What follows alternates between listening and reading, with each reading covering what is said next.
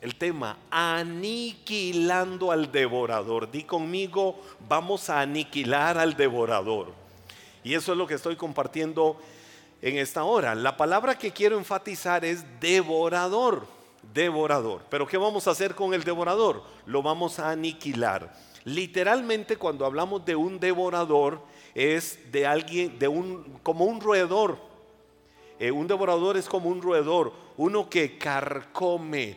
Un devorador es uno que destruye. Un devorador es uno que se traga las cosas de manera entera, que sorbe, uno que ahoga, uno que asfixia, uno que consume. Podemos decir muchos sinónimos de devorador para ilustrar lo que significa. Ahora, en la Biblia, la palabra devorador se usa en el mismo espíritu, en el mismo contexto, tanto en el Antiguo como en el Nuevo Testamento. Y, en los ejemplos que voy a ver ahorita, tenemos un denominador común o un común denominador del devorador. Eh, ¿Cuál es ese denominador común? La intención que tiene Satanás de echar a perder lo que es tuyo. El enemigo siempre va a querer, el enemigo, dije, el enemigo siempre va a querer echar a perder lo que es tuyo. El enemigo siempre va a querer echar a perder tu prosperidad. El enemigo siempre va a querer echar a perder tu fructificación. El enemigo siempre va a querer echar a perder todas las bendiciones de Dios sobre tu vida.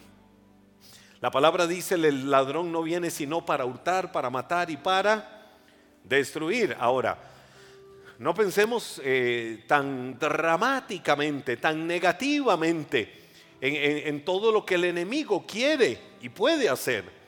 No pensemos de esa manera, como dramáticamente, como asustados, como amedrentados. Uy, sí, el diablo quiere robarnos tanto, el diablo quiere quitarnos tanto, el, diablo es un cochino, el diablo es un sucio y decimos tantas cosas. Es verdad, eso no lo vamos a obviar, pero de una vez dejo claro y establecido algo. La Biblia dice, mayor es el que está en nosotros que el que está en el mundo. La palabra dice, si el Señor está con nosotros, ¿quién contra nosotros? La palabra dice que también Él levanta un estandarte de victoria por cada uno de nosotros. La palabra también dice que es Él quien nos lleva siempre en triunfo en Cristo Jesús. La palabra también dice la senda del justo, el camino, la ruta la vía del justo es como la luz de la aurora que va en aumento hasta que el día es perfecto. Es verdad que hay un enemigo en el mundo. Es verdad que Satanás anda operando como ángel de luz. Pero si eres un hijo, una hija de Dios lleno del Espíritu Santo, mayor es el que está en tu vida que el que está en el mundo. Y el devorador, o Satanás en su función de devorador, eh, hay siete cosas con las que actúa, siete cosas que hace el devorador. Di conmigo, devorar. Devorar.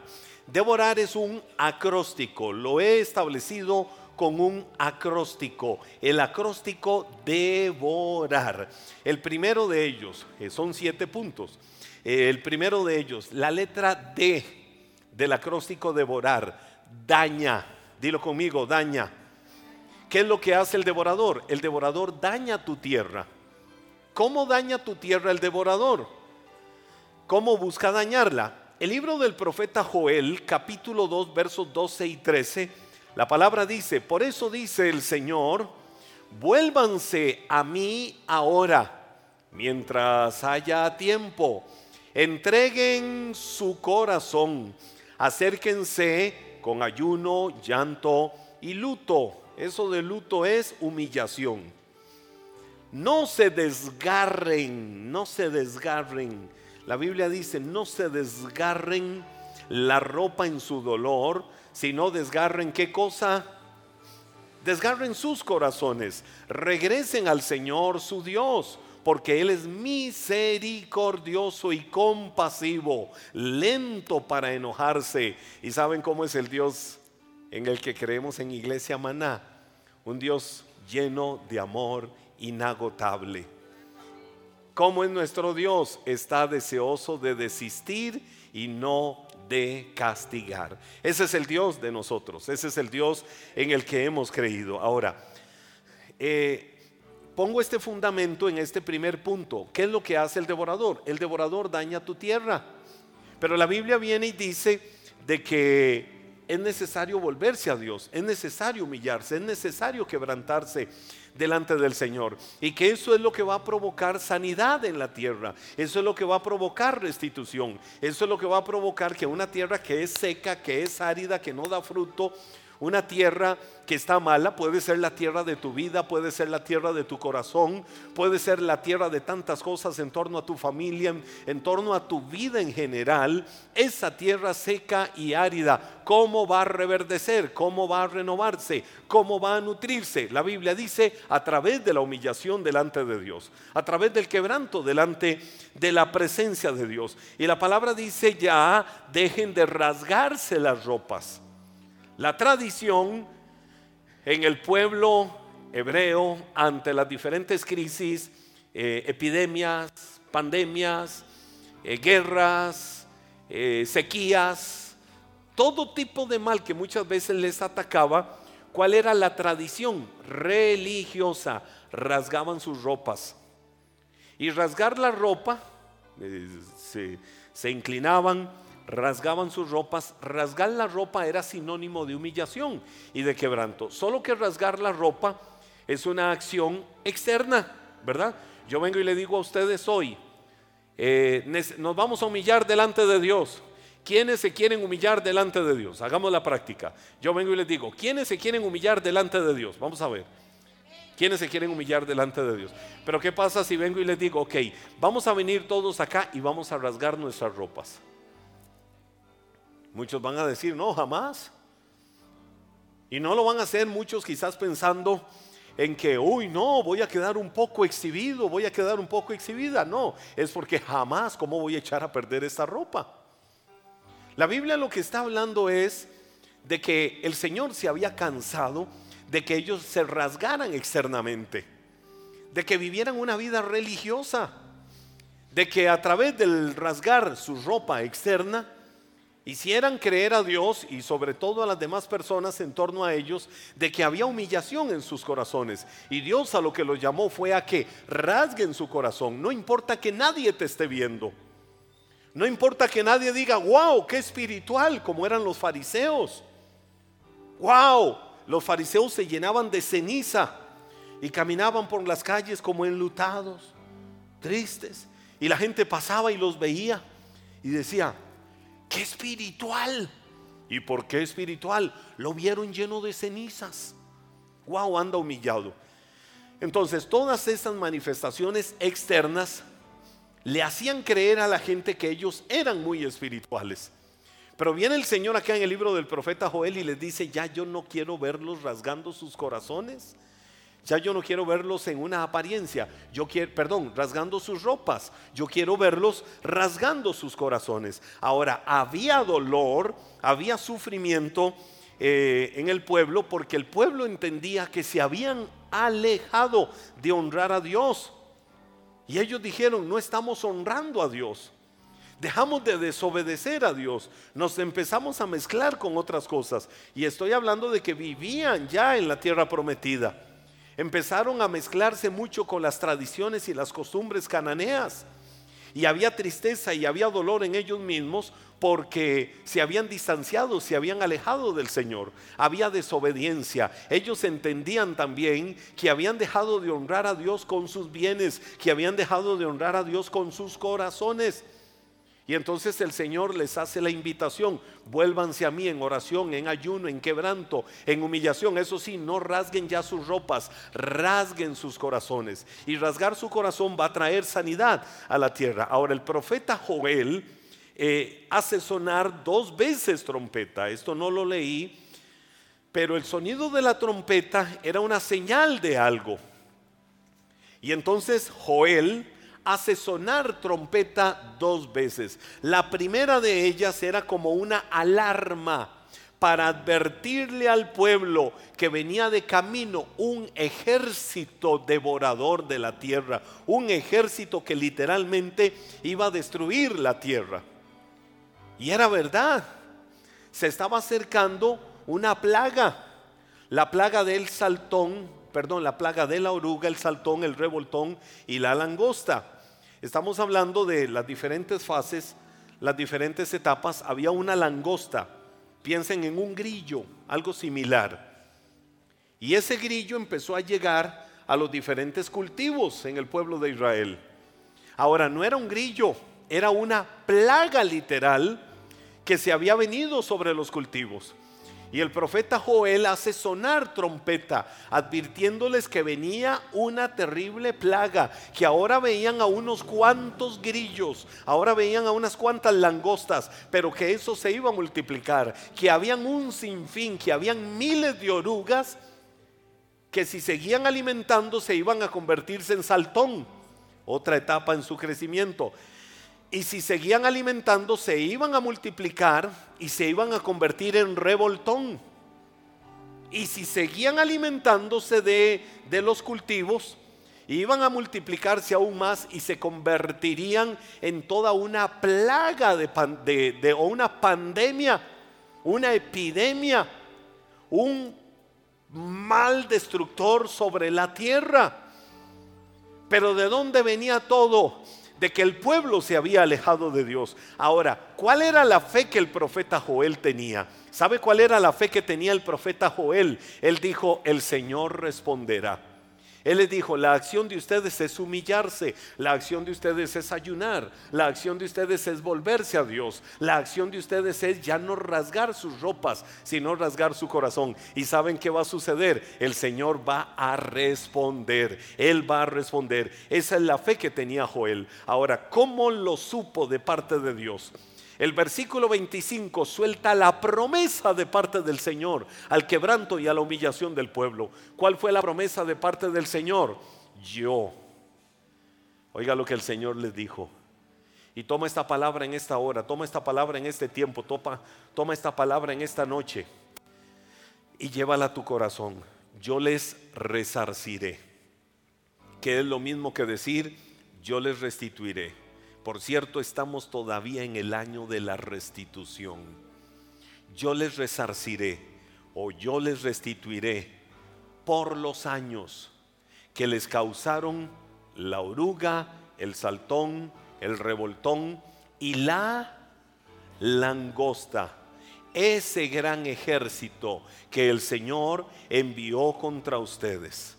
Es decir, yo les voy a restituir todos los años, todo el tiempo en los que el enemigo te ha robado, todo el tiempo en los que el enemigo ha usurpado, todo el tiempo en los que el enemigo ha quitado lo que es tuyo, lo que es tu propiedad, lo que te pertenece, lo que es herencia bendita, yo te lo voy a restituir. Iglesia, hay una promesa de Dios para aquel que ha quebrantado su corazón y que se ha humillado delante de su presencia. Yo les voy a restituir, yo me voy a encargar de devolverles todos los años o todo el tiempo que la tierra de sus vidas ha sido devastada que la tierra de sus vidas ha sido golpeada, que la tierra de sus vidas se ha enfermado, que la tierra de sus vidas ha sido golpeada por diferentes situaciones, algunas por culpa de ustedes mismos y otras por situaciones externas que han minado la tierra de la vida de ustedes. Pero no se preocupen, si ustedes se han vuelto a mí, yo voy a traer restitución por todo ese tiempo que se comió la oruga, el saltón, el revoltón y la langosta, el ejército que permití que viniera sobre ustedes para destruir la tierra, pero para que entendieran que ustedes no son una tierra seca y árida, ustedes son una tierra fértil. Entonces Dios promete alejar al enemigo y restaurarle los pastos de su tierra. Esa es la promesa que Dios les hace, dándoles cosechas abundantes, dándoles bendición y que tendrían mucha prosperidad y bendición espiritual. ¿Vino esto sobre ellos? Sí vino. ¿Por qué vino? Porque se volvieron a Dios y dijeron, Señor, yo creo por mi restitución, yo creo por mis tiempos, yo creo porque aunque sé que el enemigo me ha robado, aunque sé que el enemigo ha usurpado años de felicidad, años de paz, años de bienestar, años de prosperidad, años de fructificación, tú eres un Dios justo y yo me vuelvo a ti, yo quebranto mi vida y mi corazón delante de ti y tú te vas a encargar de hacer el resto. ¿Qué hace Dios? Él te restituye, Él te da y Él te devuelve lo que es tuyo, lo que el enemigo te ha robado, lo que es tu herencia, lo que es tu promesa de parte del Señor. Número dos, que hace el devorador. ¿Con cuál letra vamos? La letra E, ensucia. El devorador ensucia. ¿Qué ensucia? Ensucia tu alma. Dice la palabra en el libro de Primera de Pedro, capítulo 5, verso 8. Estén alerta. Estén alerta. Cuídense de su gran enemigo. ¿Quién es el gran enemigo? El diablo. Porque anda al acecho como león rugiente. ¿Cómo anda el diablo? Dice la Biblia. ¿Cómo anda el diablo? ¿Cómo anda el diablo? Como león rugiente. ¿Quién debe de cuidarte? El pastor debe de cuidarte. No, el pastor necesita cuidarse al mismo. Cada uno de nosotros necesita cuidarse a sí mismo. Cada uno de nosotros tiene que tener su particular y propia relación con Dios. Pero a todos nos dice la palabra alertas, porque hay un adversario que es enemigo, es el diablo, y él anda como león rugiente. ¿Qué anda queriendo hacer? Devorar. Ahora, el león, te voy a decir algo, el león para comer, eh, ya de manera natural, el león para comer, lo primero que hace es matar a su presa. ¿Cómo dice la Biblia que anda el diablo? Como león rugiente. Ahora, anticipo algo. ¿El diablo es león?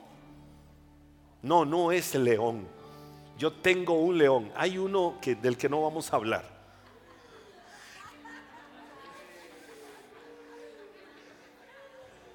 Eh, quería saber si estaban despiertos.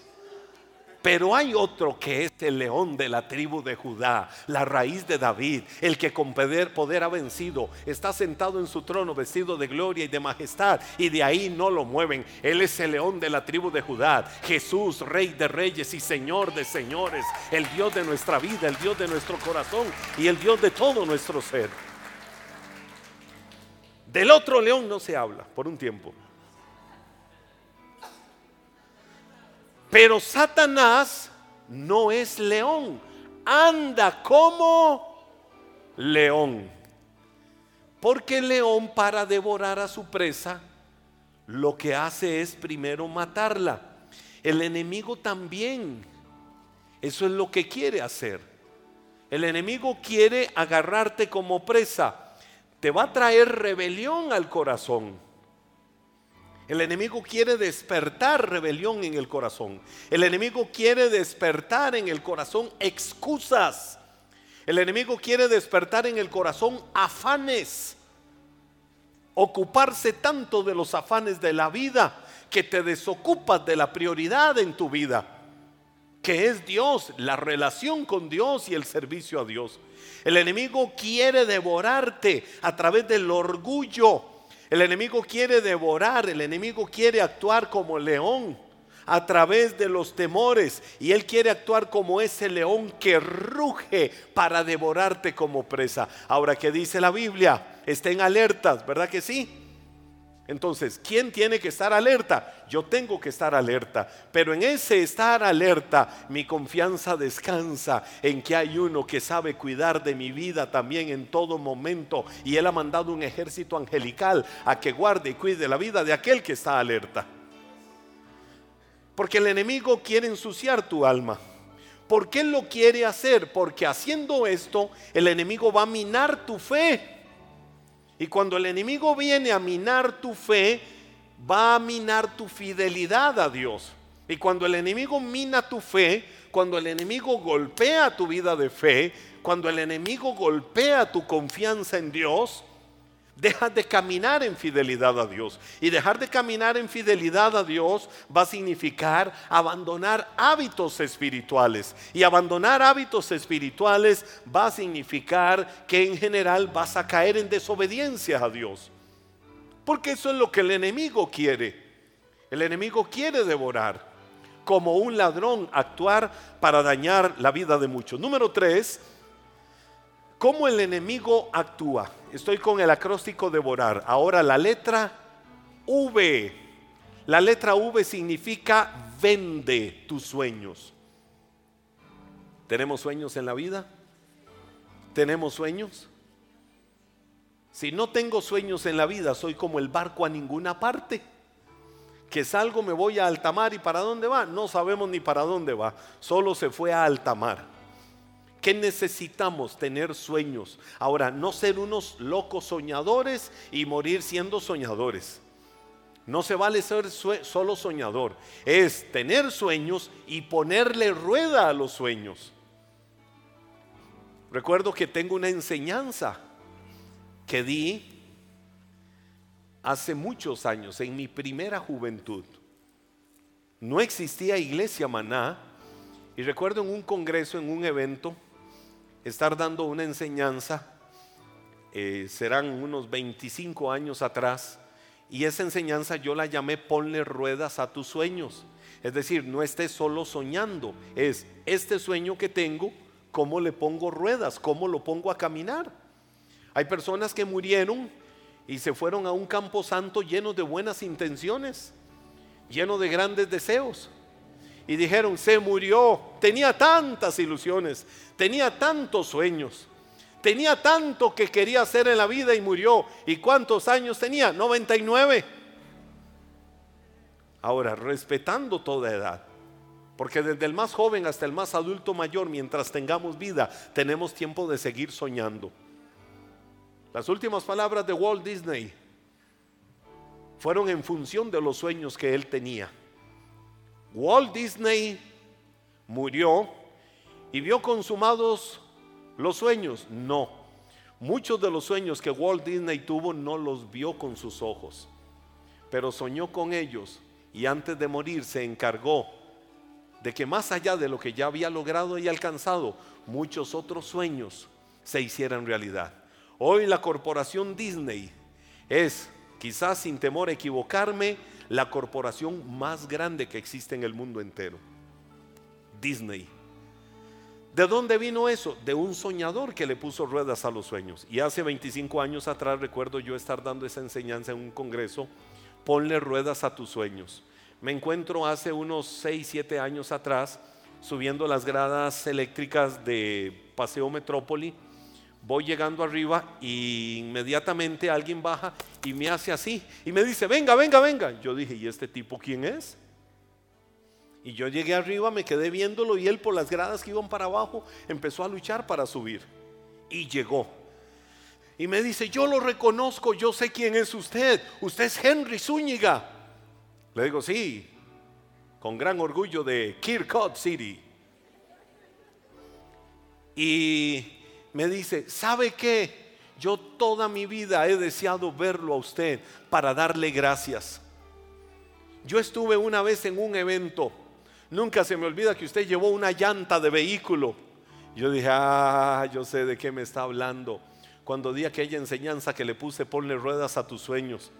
Me dice, usted llevó una llanta de vehículo, hizo unas ilustraciones y unas cosas locas ahí y llamó a la enseñanza, me dijo literalmente el nombre de la enseñanza, ponle ruedas a tus sueños. Me dice, ¿sabe qué? Yo fui a ese evento y Dios me ministró y me habló tanto, tanto a través suyo, que me volví un loco soñador por una empresa. Dice, diseñé un software ahí y unos programas.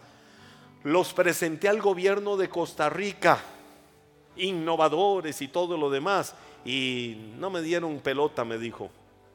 Y eso me quiso desanimar. Y no me puse triste y dije, voy adelante, esto tengo que llevarlo a empresas a alguna parte. Me dice, fui a Panamá y ¿sabe quién me aprobó? Lo que yo diseñé, el gobierno de Panamá. Y el gobierno de Panamá me puso a ganar cualquier cantidad de dinero y vino prosperidad y vino bendición a mi vida de parte de Dios. Y yo por dentro decía, Señor, nunca he visto un solo diezmo de eso. no yo, yo me alegré y me, me testificaba cómo se convirtió en todo un empresario, en un hombre próspero. Me dice, yo casi no vivo en Costa Rica, pero estos días ando por acá, estoy por acá cuando vengo al país y estoy acá en Cartago, me dice, porque yo soy de acá de Cartago y me lo encuentro a usted.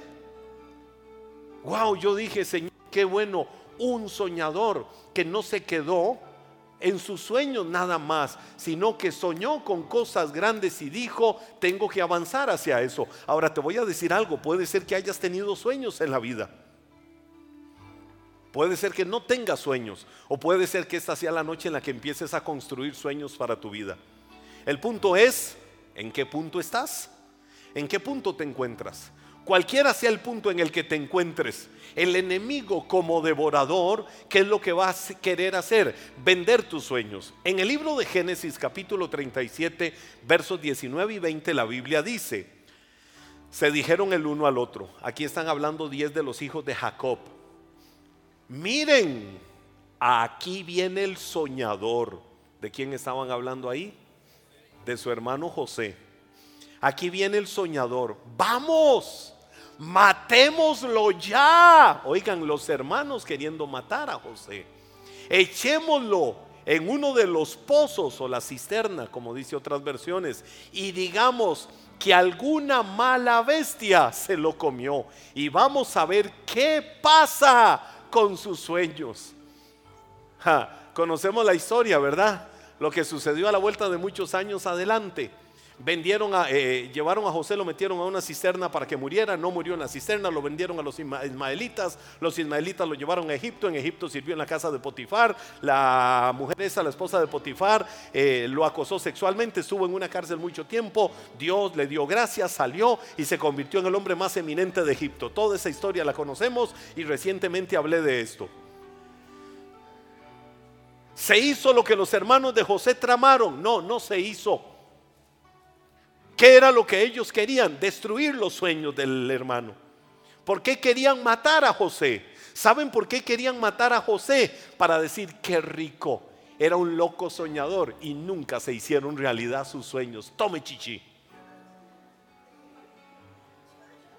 Esa era la actitud que tenían. Vamos a destruirle los sueños a nuestro hermano. Qué lindo a la vuelta de los años cuando José se los encuentra y como lo dije hace unas semanas atrás, y ellos temieron, José más bien les lleva regalos y les dicen, tranquilos, ustedes hicieron algo malo, pero Dios lo cambió para bien. Romanos capítulo 8 también dice, a los que aman a Dios todas las cosas les ayudan para bien.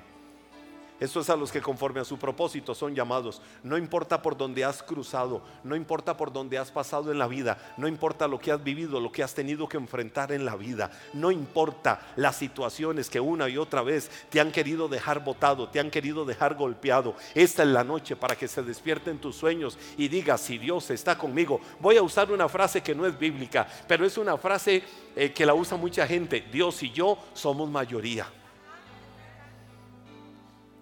¿Qué significa? Que si en la vida soy socio con Dios, así se levante un ejército y venga un ejército contra mi vida, pero el poderoso gigante es el que está conmigo. Tendrán que venir, pero tendrán que irse por muchos caminos avergonzados y totalmente confundidos, porque el que se mete conmigo se mete con Dios. La palabra dice, si Dios está conmigo, ¿quién contra mí? No me negó ni a su propio hijo. ¿Cómo no me va a dar con su hijo también?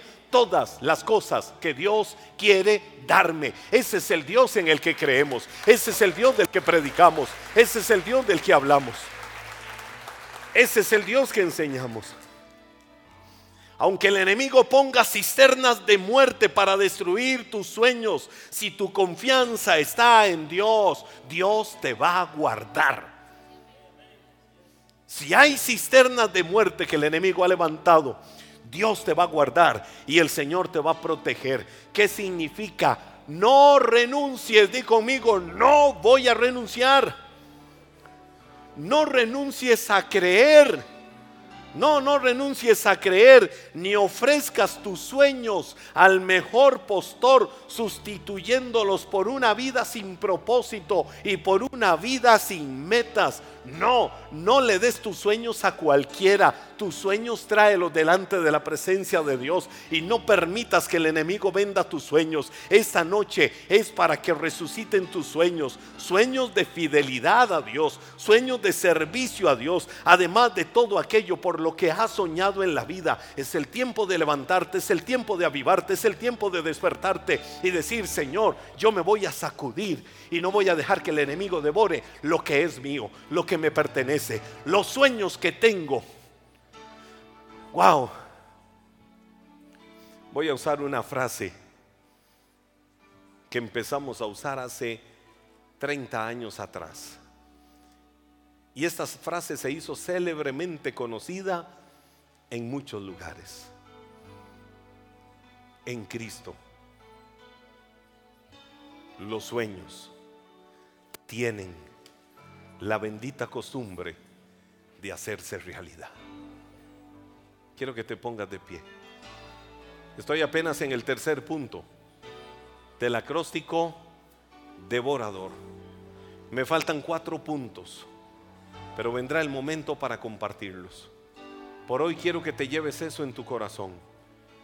Llévate esto en lo más profundo de tu corazón. En Cristo los sueños tienen la bendita costumbre de hacerse realidad. Yo no voy a dejar que el enemigo venga a secuestrar mis sueños. No voy a dejar que el enemigo venga a vender mis sueños al mejor postor. Los hermanos de José lo vendieron y se llevaron a José. Y aunque no lograron matarlo, pero dijeron, lo mandamos como esclavo a otro país. Echamos a perder sus sueños. Lo que ellos no sabían es que cuando Dios en su perfecta voluntad, en su tiempo perfecto, ha tejido algo, aunque el enemigo se levante, pero si estás en los planes y propósitos de Dios, como sé que así es, el propósito de Dios se cumplirá en tu vida. Y como dijo el salmista, Señor, cumple tu propósito en mi vida. Cumple tu maravilloso propósito. Es el tiempo de que levantes tus manos y le digas, Señor, cumple tu maravilloso propósito en mi vida. No voy a dejar que el enemigo robe mis sueños. No voy a dejar que el enemigo dañe la tierra de mi vida. Cuando el pueblo entendió que debían devolverse a Dios y humillarse y reconocerlo a Él, Él sanó la tierra de sus vidas. Y el Señor trajo restitución a todo lo que el enemigo había robado. Él trajo restitución. Y aunque el enemigo hoy quiere ensuciar tu alma como león rugiente buscando cómo devorarte, y aunque el enemigo quiera vender tus sueños, no lo vas a permitir, porque la mano poderosa del Señor está sobre tu vida para bendecirte, para prosperarte y para fructificarte, para engrandecerte y ensanchar el territorio de tu vida.